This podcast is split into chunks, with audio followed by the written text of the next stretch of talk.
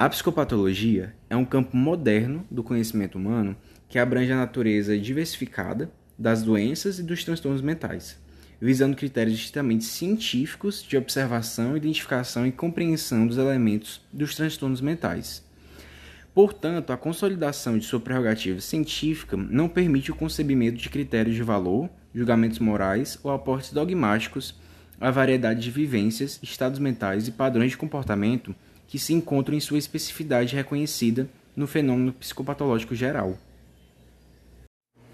Em psicopatologia, a construção né, de, de, uma síndrome ela perpassa duas entidades né, científicas, é, que é a semiologia, né, que é justamente a ciência, né, o campo da, das, dos signos e dos sintomas, e a nosologia, né, que seria o agrupamento desses sintomas né, em, em um ordenamento é, é, que tenha sentido né, em um determinado contexto social, cultural em que ele se aplica. Dentro desse sentido, né, assim, mais amplamente, o diagnóstico que vem a ser constituído a partir dessa, dessa relação entre semiologia e nosologia, ele perpassa diversas ordens, né? Uma ordem que é mais objetiva, né? ela pertence realmente a, a, a um campo né? de, de fenômenos observáveis, né? identificáveis em um, em um sujeito, mas também que pertencem né? a um entendimento é, é, que é externo ao sujeito e que, de certa forma, pertence a um, a um sistema hierárquico, né? a, uma certa, a um certo poder que se constitui, né? que, se, que se insere sobre a figura né, do, do curandeiro, do, do médico, né, do, do, do healer né, em determinadas culturas e se transfere né, na, na relação entre médico e paciente como, como uma constituição realmente de dispositivos de poder, né, ou, ou biopoder, no caso. É, sobre a relação né, entre esse, esse diagnóstico a constituição do diagnóstico e a identidade do sujeito, o diagnóstico muitas vezes eles vêm a impactar, né, de uma forma inclusive é, é, negativa em certas circunstâncias, sobre a própria noção que o sujeito tem de si. E com certeza sobre como a sociedade o vê, como a sociedade o percebe, como a sociedade irá agir sobre esse sujeito. Né? Ao longo dos tempos, é, é, diversas formas de se lidar com, a loucura foram, foram né, é, determinadas pela sociedade como uma forma de conservar essa ordem que é do normal, né? O sintoma, ele muitas vezes vem como, como um, um determinante né, do que é fora dessa ordem, fora da ordem do normal. E é assim que se constitui né, a relação dualística de normal versus patológico, né, que nós viremos a tratar aqui como uma das fontes né, dessa, dessa nessa relação conflituosa entre o sujeito e o diagnóstico, né? Porque a partir do diagnóstico o sujeito se afere dentro dessa, dessa ordem né? é, é identitária de, de uma patologia. O transtorno positivo desafiante, ou TOD, né? É, segundo o DSM-5, é um diagnóstico da infância que caracteriza a potencialidade ao transtorno da personalidade antissocial na vida adulta, que representa implicações claramente jurídicas e criminológicas. Ele está inserido na conotação dos dispositivos de segurança, que aferem quanto à possibilidade de riscos das síndromes psicopatológicas para a vida pública, enquanto mecanismo disciplinar, normatizante e, no entanto, estigmatizante. A discussão acerca dos dispositivos de segurança do poder psiquiátrico se situa na medida dos enunciados que a ordem médica patologizante é capaz de formular em um diagnóstico binário e absoluto e perpassa a relação entre pensamento e verdade na constituição da própria subjetividade do sujeito. Através dos jogos de verdade, as relações entre poder, saber e corpo se implicam na constituição histórica e local dos sujeitos da saúde e da doença. Na produção, então, do diagnóstico do TOD, o diagnóstico precoce pretende justificar pelo argumento da antecipação de riscos graves que poderão se consolidar na vida adulta a ideia de periculosidade sustenta as medidas disciplinares de antecipação de riscos, mas que está ancorada a, a, assim, a um papel de percepção restrita e normatizante associado ao espaço social da produtividade e do desempenho. Nesse sentido, o Todd ele se encontra em, em, em, uma relação de, de ambiguidade, né? Ele tanto é um, um, um, um suposto né, diagnóstico objetivo, né? Mas que ele se pretende inserir em um certo contexto, né? E aqui contexto é, é, ele se pretende que é a questão a se discutir, né?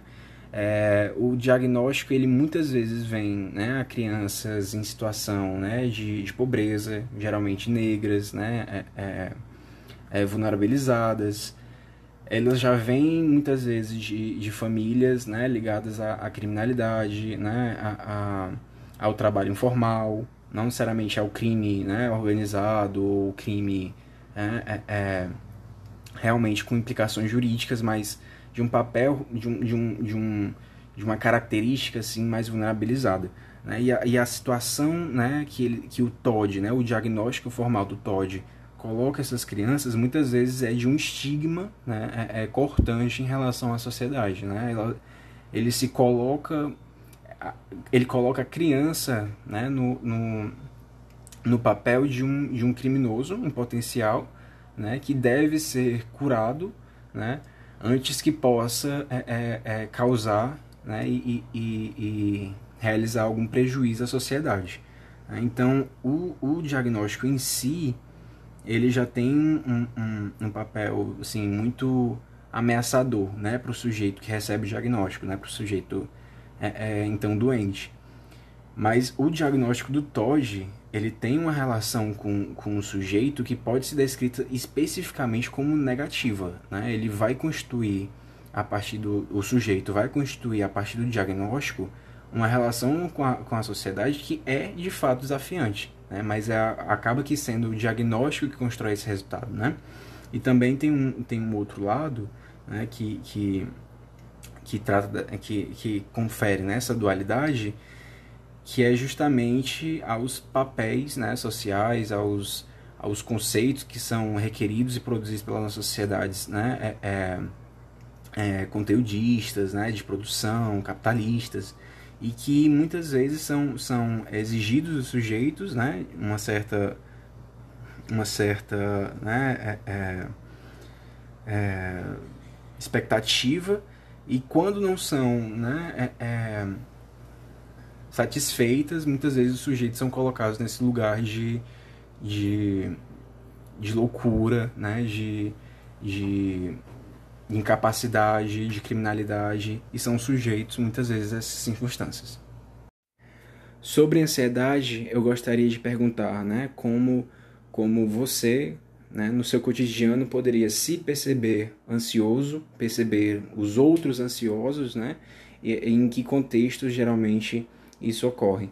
É, é, e também é, sobre os dispositivos né, é, é, que, podem, que podem ocorrer no nosso, no nosso, na nossa contemporaneidade para moldar né, o nosso sentimento de, de ansiedade, assim, de angústia, muitas vezes, da forma como geralmente é sentida, né? não com mais como com a naturalidade né, de, de é, preservação do organismo né, e da vida do sujeito, mas relacionado a toda uma ordem social, de eventos e, e, e expectativas né, que são construídas pelo próprio sujeito e externamente ao sujeito.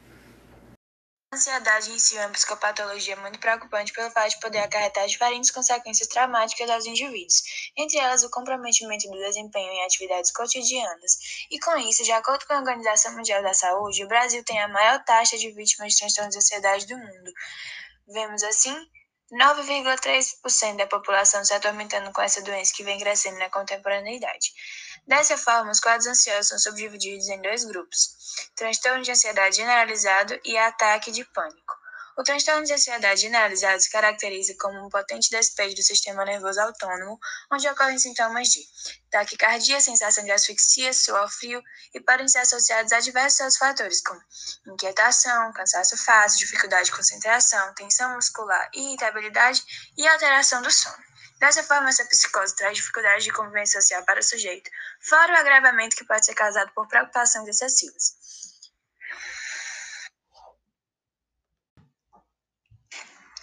Já o ataque de pânico é uma síndrome ansiosa que se diferencia por se manifestar de maneira descontínua, podendo haver sintomas de ansiedade generalizada ou não, com durações curtas, não ultrapassando uma hora. Além disso, também são comuns casos de sensações de desconforto perante ambientes familiares, despersonificações, agrofobia e medos extremos desencadeados pela dificuldade de prevenção da próxima crise. São denominados transtornos de pânico os ataques com maiores frequências e preocupações que desencadeiam complicações mais significativas. Agora respondendo à pergunta, por exemplo, quando nosso corpo percebe uma situação adversa e não está psicologicamente preparado para uma fuga, nós estamos alertados com o fator de ansiedade, assim fazendo um acordo com a nossa prática cultural, estudada por Skinner, em que os estados físicos do corpo são estimulados e se transformam em comportamentos vigentes. Transtorno do déficit de atenção com hiperatividade, mais conhecido como TDAH às vezes chamados de DDA, distúrbio do déficit de atenção. Em inglês também é chamado de ADD ou de ADHD. É um transtorno neurobiológico de causas genéticas. Inicia-se na infância e pode persistir na vida adulta. As principais características são desatenção, inquietude e impulsividade. Segundo a Organização Mundial da Saúde, é o transtorno mais comum entre as crianças de 3 a 5% de várias regiões diferentes no mundo já estudada e 4% da população mundial adulta. No Brasil, já conta com mais de 2 milhões de pessoas com o transtorno. Estudos científicos apontam alterações na região frontal, que é responsável pela inibição. O tratamento são medicações neuroestimulantes, mas não tem cura. Após escutar sobre as psicopatologias e entender melhor como elas podem afetar a vida das pessoas, é possível fazer o link com a filosofia beavorista. Uma vez que essas psicopatologias citadas são doenças que, pelo menos, quase todas as pessoas apresentam uma leve carga desses sintomas. Então, por que essas pessoas, só por apresentarem um diagnóstico feito por um psicólogo, são tratados muitas vezes como pessoas incapazes de exercer certas atividades ou até mesmo sendo levemente excluídas pela sociedade? Bom, a resposta está no, na própria filosofia beavorista, da análise comportamental da cultura, onde, por muitas vezes, a sociedade se mostra adversas às pessoas que apresentam algum tipo de doença ou algum distúrbio mental, o que nesses casos deixam essas pessoas ainda mais, ainda mais doentes, pois Antes de serem diagnosticadas, essas pessoas eram tratadas normalmente. Então, por que logo após serem diagnosticadas elas não são mais? E isso pode afetar diretamente o psicológico dessa pessoa. Pois, imagine ser tratado como uma pessoa normal e agora não ser mais. E isso pode mexer muito mais com ela, ainda deixando seus sintomas muito mais graves ou até mesmo acarretando outros distúrbios. O que agora já passa para a questão da subjetividade pois mesmo cada um apresentando um seu individual ou aquilo que só você consegue perceber de si mesmo, esse seu individual pode acabar sendo muitas vezes sendo moldado pela coletividade ou até mesmo exposto para ela. Sendo assim, esses olhares de julgamento das outras pessoas podem até mesmo acabar interferindo diretamente nos seus sintomas, deixando assim a pessoa ainda mais preocupada sobre o seu estado atual. E como isso, e com isso, ela pode lidar de uma maneira muito ruim com esses sintomas que estão dentro dela, que agora são apresentados a elas por esse diagnóstico. E além disso, hoje em dia, a própria sociedade muitas vezes acaba por deixar as pessoas ainda mais doentes, pois nos dias atuais todos buscamos a aprovação de alguém, alguém importante para você, um chefe, seu pai, sua família, seus amigos. E até mesmo a gente tenta fazer de tudo da maneira mais rápida ou perfeita possível, sem erros. Isso acaba muitas vezes deixando as pessoas mais ansiosas ou até mesmo com TOD e TDAH. E isso mostra como a sociedade de hoje pode afetar diretamente as pessoas, tanto para o bem como para o mal, sendo assim visto na filosofia beavorista. Ao decorrer desse podcast, podemos perceber a ligação entre as psicopatologias e a filosofia beavorista nos dias atuais, pois a sociedade continua julgando as pessoas que são diferentes, que apresentam algum tipo de sintoma.